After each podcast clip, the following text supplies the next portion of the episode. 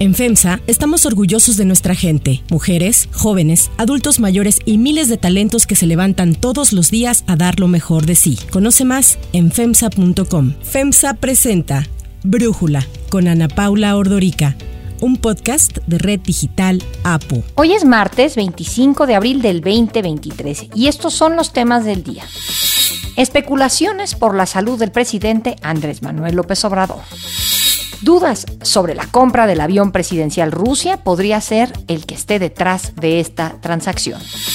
El presidente Joe Biden podría confirmar hoy su candidatura por la reelección. Pero antes vamos con el tema de profundidad.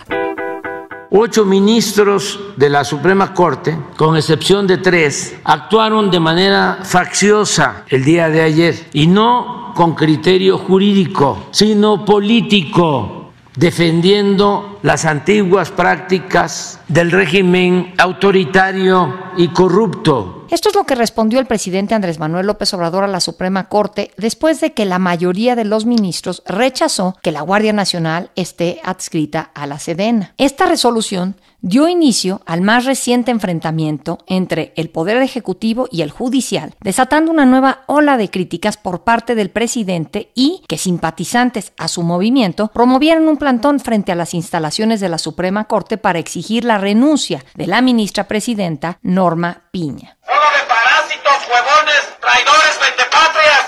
El pueblo lo repudia. Ante esta situación, el secretario de Gobernación Adán Augusto López dio a conocer que Norma Piña, la ministra, solicitó apoyo de la Guardia Nacional para custodiar el recinto ha solicitado por la vía oficial institucional mediante un oficio a la secretaria de Seguridad y Protección Ciudadana, Rosa Isela Rodríguez, que se le proporcione apoyo con Guardia Nacional para salvaguardar las instalaciones y ya se acordó un tratamiento institucional a esa petición. Entonces, de esa manera seguirá siendo la relación con la Suprema Corte de Justicia de la Nación. Hace unos días, el presidente Andrés Manuel López Obrador aseguró que la presidenta de la Corte y otros ministros intentaron negociar que se aplazara el traspaso de la Guardia Nacional a la Secretaría de la Defensa fijado para el primero de enero del 2024. El jefe del Ejecutivo afirmó que las y los ministros se arrepintieron de no haber ordenado que entrara en vigor de inmediato la invalidez de la incorporación de la Guardia Nacional a la SEDEN. Hasta mandándonos a decir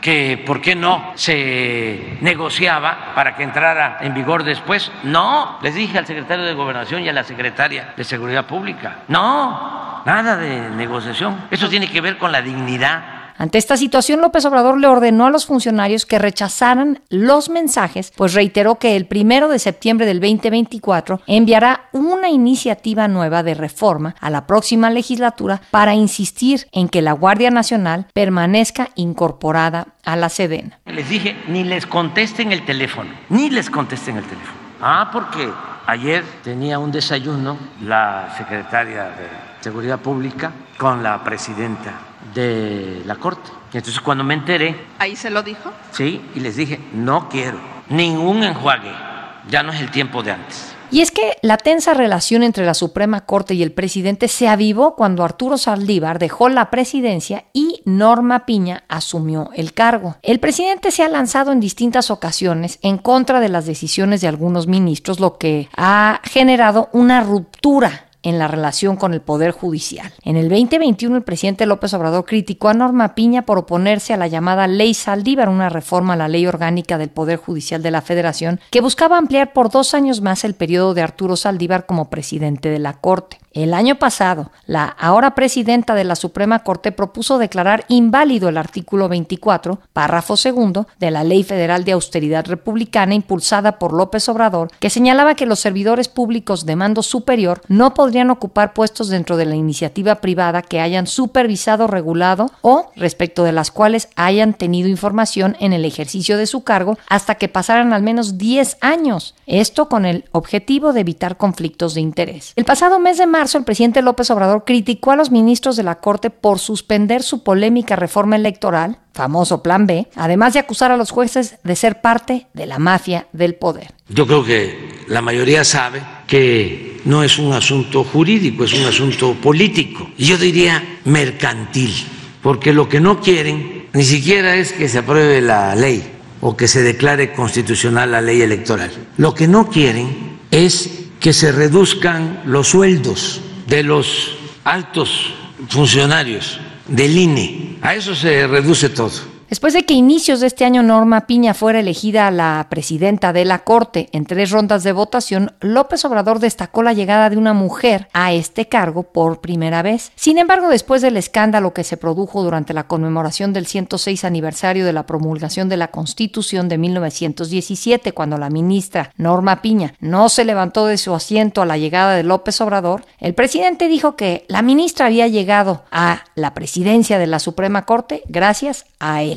La señora presidenta de la Corte, para hablar en plata, está por mí de presidenta. Ah, ah, sí, porque antes el presidente ponía y quitaba a su antojo al presidente de la Corte. En este escenario, durante el mitin realizado por López Obrador en el Zócalo para conmemorar el 85 aniversario de la expropiación petrolera, un grupo de afines a la Cuarta Transformación golpearon y quemaron una piñata con el rostro de la presidenta de la Corte, algo que, bueno, eso sí fue condenado por Andrés Manuel López Obrador. No es eh, lo mejor, creo que hay formas de protestar sin llegar a esos extremos, ¿no? Eso es lo que yo opino.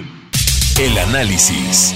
Para profundizar más en el tema, le agradezco a Juan Jesús Garza Onofre, profesor investigador del Instituto de Investigaciones Jurídicas de la UNAM, platicar con nosotros. Tito, a ver, ¿Ubicas un antecedente de relación tan tirante entre el Poder Ejecutivo y el Poder Judicial como la que vemos actualmente? Claro que sí, estimada. Es una buena pregunta porque lo cierto es que propiamente la Suprema Corte de Justicia de la Nación, a partir de 1994, empieza propiamente a forjar su autonomía e independencia. En tal sentido, en la historia contemporánea de la Suprema Corte, que yo recuerde, han sido escasas las ocasiones, o más bien a partir de casos concretos, en que esta tensión se ha visto agravada, ¿no? Aquí lo que parecería, Ana Paula, es que es una, es una constante, es sistemáticamente, es un caso tras otro, cada vez son ataques más frontales y parecería que la lógica desde que cambió Arturo Saldívar a la ministra Norma Piña, al no propiamente ser como Arturo Saldívar una persona que estaba en sintonía con la lógica de Andrés Manuel López Obrador, las prácticas se han hecho cada vez más violentas y cada vez de mayor presión. En ese sentido, eh, aquí esto es lo que lo diferencia, es que parecería que el presidente López Obrador encuentra en el Poder Judicial, no solo López Obrador, sino también todos sus eh, partidarios y muchísimos de sus eh, seguidores, encuentran en el Poder Judicial, en la ignorancia y en el desconocimiento, un enemigo perfecto para achacar que gracias a esta institución no se está llevando a cabo la transformación política que tanto prometieron. Sí, mí me sorprendió muchísimo en la mañanera el presidente cuando de plano le dijo, yo ya le pedí a mi gente que no le tome la llamada a los ministros, ¿no? O sea, es incluso cortar el diálogo. Ahí por eso te quiero preguntar, el hecho de que estén Arturo Saldívar, Yasmín Esquivel y Loreta Ortiz, este eje que de alguna manera ha politizado el derecho, como lo escribieron hace unos días tú y Javier Martín Reyes en Reforma, ¿qué efectos tiene la presencia de estos tres ministros para esta relación poder ejecutivo, poder judicial? Tiene una relación bastante, pero bastante problemática, si no es que decir más bien bastante eh, sesgada, porque hay que recordar, Ana Paula, que parecería que estos tres personajes han claudicado en la necesidad que tienen de argumentar jurídicamente y no esconder muchas de sus razones tras el ámbito político. Entonces, para casos tan importantes que transitan a través de una acción de inconstitucional o una controversia, la mayoría que necesitan en la Suprema Corte no es una mayoría simple, es decir, no solamente son seis de once ministros, sino que tenemos que alcanzar la cifra de ocho. Entre ellos es difícil que si ya cuentas con tres que no esconden su cercanía al poder político y esta manera tan burda de perder el decoro y de entender que ellos no, no deben rendir pleitesía y totalmente obediencia hacia el poder político, sino a la constitución, pues en definitiva es bastante lamentable, es bastante lamentable porque uno esperaría que en el máximo tribunal de este país aquellos involucrados en la misma puedan seguir adelante a través de razones y de un debate plural, no propiamente de antemano de saber que el caso que les caiga, el, el, tema que les corresponda siempre y cuando esté para agradar al presidente de la República, parecería que estos personajes no están dispuestos a pensar ni un mínimo en aquellos alcances que tiene su participación en un debate tan importante. Por eso es una de las grandes críticas. Parecería que estos personajes olvidan que tarde que temprano va a acabar el periodo de López Obrador y van a quedar sus fallos como uno de los mejores ejemplos de la claudicación del poder político antes que enarbolar argumentos propiamente jurídicos. Sí, va a ser ese su legado por el que van a ser recordados, ¿no? Ahora, el presidente dice que, bueno, entiendo que cuando la mayoría de los ministros rechaza que la Guardia Nacional esté adscrita a la Sedena, hay un lapso de tiempo que vence en enero del 2024 para que el presidente acate esta resolución de la Corte. Primero preguntarte si hasta ahí voy bien. Sí, es correcto, Navarro. Y entonces el presidente dice, nosotros no vamos a acatar esta resolución de la Corte. ¿Se puede que el Poder Ejecutivo diga simplemente no le voy a hacer caso al judicial, a la Suprema Corte? Mira, de que se puede, se puede, porque lo cierto es que en este sextenio nos hemos enterado de muchísimas cuestiones que parecería que no tienen algún tipo de racionalidad. En ese sentido, no hacer caso a una sentencia de la Suprema Corte de Justicia de la Nación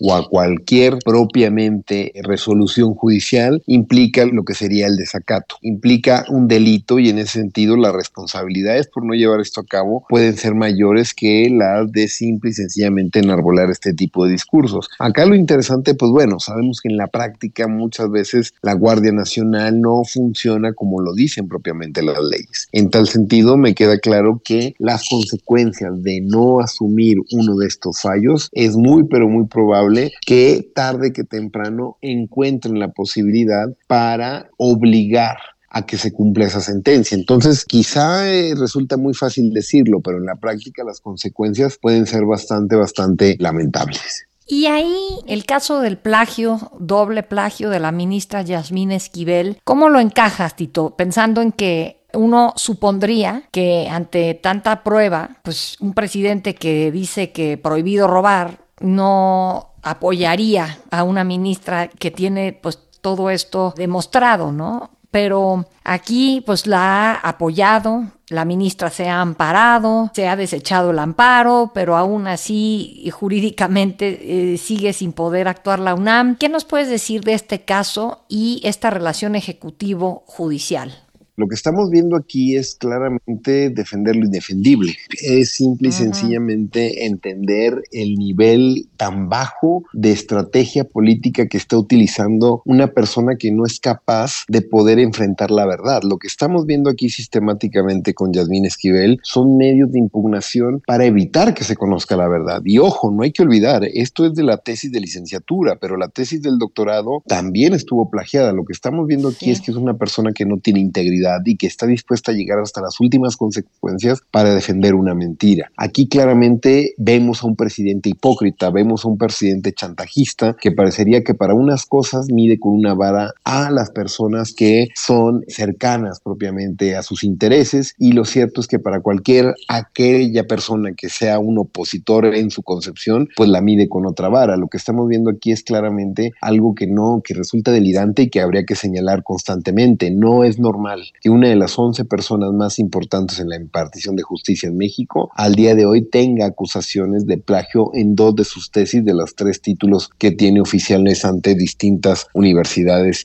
e instituciones académicas. ¿Cómo esa persona puede seguir juzgando? ¿Cómo la entienden sus colegas? Que no se nos olvide, esta persona, si se comprueba que al final del día hizo trampa, si se llega hasta las últimas instancias, se le tiene que retirar su título y estará haciendo un fraude a la Constitución. Que no olvide propiamente la ministra o la que se dice ministra Yasmín Esquivel, que al final del día puede que esté ganando casos, puede que esté ganando amparos, pero tarde que temprano se va a conocer la verdad. Entonces está ganando tiempo, pero al final del día, esto tarde que temprano se va a acabar y no va, no va a venir nada, pero nada bien, la forma en cómo lo ha, lo ha manejado ella y algunos de sus colegas en la Suprema Corte. Juan Jesús Garza Onofretito, muchísimas gracias por este análisis y por platicar con nosotros. No, ustedes, gracias por la invitación. Si te gusta escuchar Brújula, te invitamos a que te suscribas en tu aplicación favorita o que descargues la aplicación Apo Digital. Es totalmente gratis y si te suscribes será más fácil para ti escucharnos. Además, nos puedes dejar un comentario o calificar el podcast para que sigamos creciendo y mejorando para ti. Hay otras noticias para tomar en cuenta. 1. Salud del presidente. El señor presidente se encuentra aislado y recuperándose aquí en Palacio Nacional. No hubo ningún traslado de emergencia, no hubo ningún desvanecimiento como algunos han pretendido hacer creer. Así fue como el secretario de Gobernación Adán Augusto López habló ayer en la mañanera sobre la salud del presidente Andrés Manuel López Obrador, quien este fin de semana se informó que había dado positivo por tercera ocasión a COVID. El mandatario se encontraba de gira por Yucatán, la cual tuvo que suspender, pues lo que declara Jesús Ramírez, el vocero de la presidencia, quien primero había negado esta suspensión, es que cuando se recibió el resultado de las pruebas que se le hicieron, se tomó la decisión de trasladarlo a la Ciudad de México, en donde se informó que fue puesto en aislamiento. Sin embargo, como ha sucedido en ocasiones anteriores, la salud del presidente volvió a generar polémica y a causar inquietud. En redes sociales se comenzó a difundir que el presidente habría sufrido un desvanecimiento previo a una de las reuniones que estaban agendadas. También se llegó hablar de un infarto al corazón o un infarto cerebral, incluso que se encontraba hospitalizado en el hospital militar con ventilación mecánica. El gobierno se ha empeñado en negar todos estos señalamientos y se ha mantenido firme en decir que el presidente se encuentra bien y que en breve retomará sus actividades, aunque no se ha presentado un informe médico ni imágenes que den cuenta del estado de salud de López Obrador. Hace poco más de un año, en enero del 2022, cuando se contagió por segunda vez de COVID, el presidente estuvo compartiendo imágenes y videos desde Palacio Nacional, algo que en esta ocasión no ha ocurrido y por ello ha provocado que se mantengan las especulaciones. El titular de gobernación adelantó que hoy se presentará una actualización sobre la evolución de la salud del presidente que se prometió sería más detallada. 2 avión presidencial.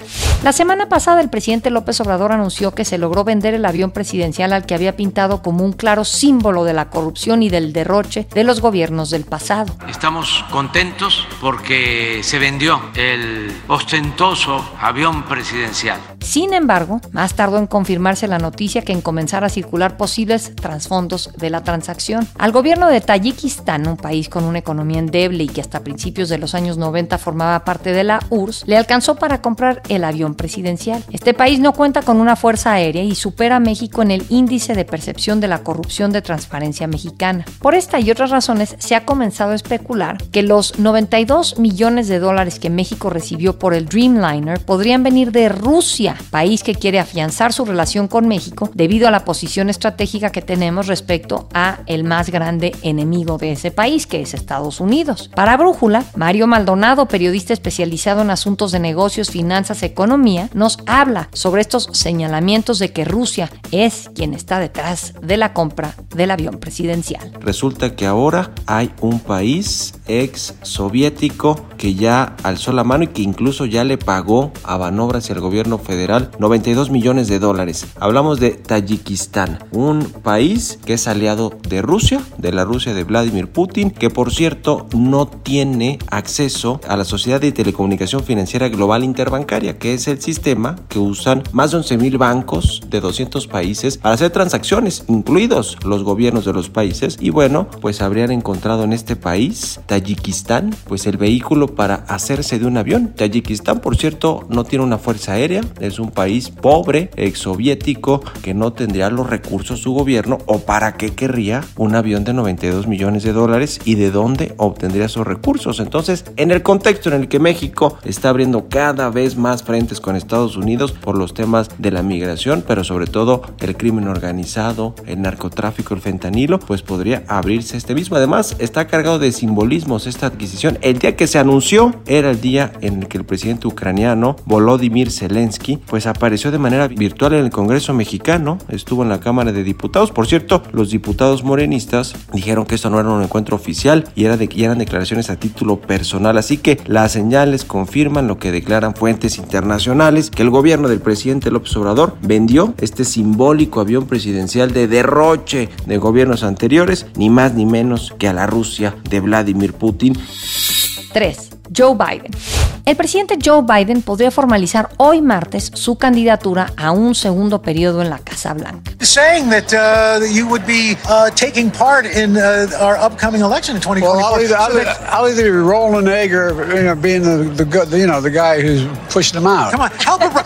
Saying that you would be taking part in our upcoming election in 2024. Well, I'll either, I'll, either, I'll either be rolling an egg or you know, being the, the you know the guy who's pushing them out. Come on, help a, help a brother out. Make no, some news no, for no, me. no. Well, I, I plan on running out, but we're not prepared to announce it yet. Aunque hasta ahora todo se remite a trascendidos, la candidatura del demócrata de 80 años era algo que ya se comentaba y que varios medios de comunicación han adelantado que hoy se anunciará a través de un video. En caso de confirmarse su participación en la contienda electoral del próximo año y en caso de ser reelegido, Biden terminaría su segundo mandato a los 86 años. La fecha elegida, hoy, no es una fecha al azar. Es justo cuando se cumplen cuatro años de su entrada en la campaña presidencial que lo llevó a enfrentarse a Donald Trump. A sus 76 años, Trump ya ha confirmado su intención de buscar la nominación republicana para el 2024. In order to make America great and glorious again, I am tonight announcing my candidacy for President of the United States.